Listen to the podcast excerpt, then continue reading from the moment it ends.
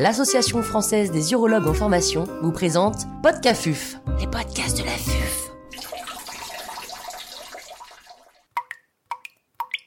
Conseil pour bien débuter l'apprentissage de l'énucléation endoscopique de la prostate par OLEP. Docteur Richard Mallet, chirurgien urologue à l'hôpital privé Francheville à Périgueux, nous fait part de son expertise. L'intervenant n'a pas reçu de financement.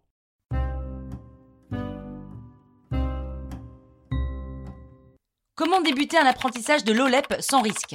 Quel est le profil type du patient? Concernant l'énucléation de l'adénome au laser, la première étape consiste à voir des vidéos.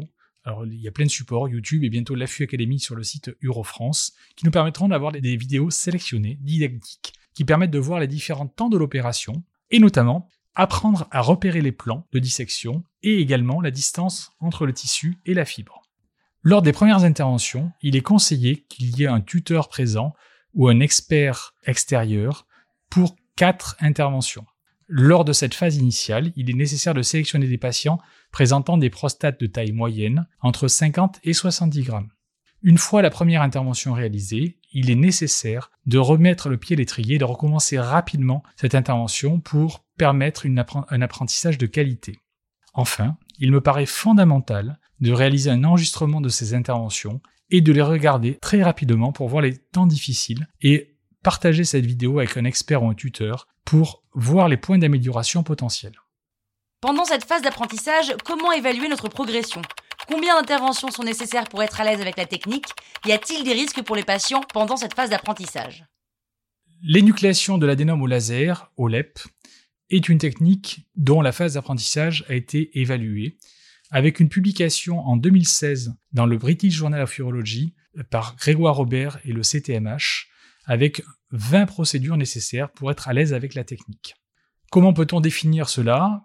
Il me paraît fondamental aujourd'hui, lorsqu'on débute cette technique, d'enregistrer la durée de l'énucléation, la durée de la morcellation et de le corréler avec le poids des pièces anatomopathologiques, ce qui permettait de définir la vitesse d'énucléation en grammes par minute ainsi que la vitesse de morcellation en grammes par minute.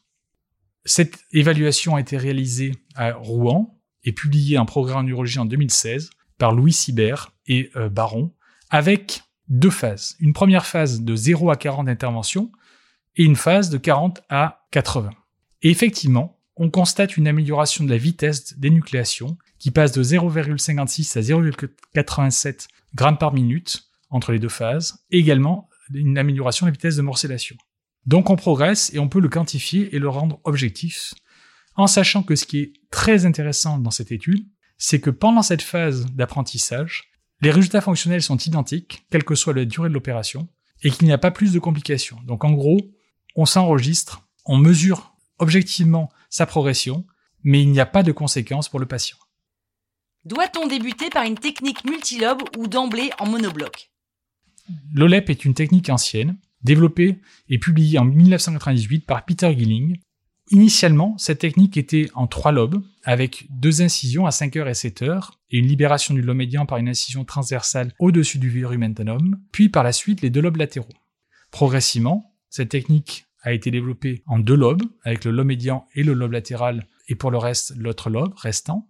Et enfin, cette évolution s'est faite vers le monobloc. Pourquoi cette évolution vers le monobloc? Car il y a moins d'incision, un plan plus aisé, et qui dit moins d'incision dit moins d'énergie, qui, dit moins d'énergie potentiellement moins d'irritation. Alors faut-il commencer d'emblée en monobloc? Ma réponse est, un petit peu une réponse de. Je pense qu'il faut absolument commencer par la technique maîtrisée par son tuteur ou son expert visiteur.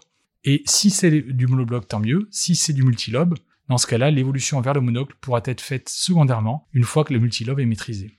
Mais commencer par le monobloc n'est pas quelque chose de problématique. Au contraire, je dirais même, car le plan est plus aisé, et donc il est plus difficile de se perdre.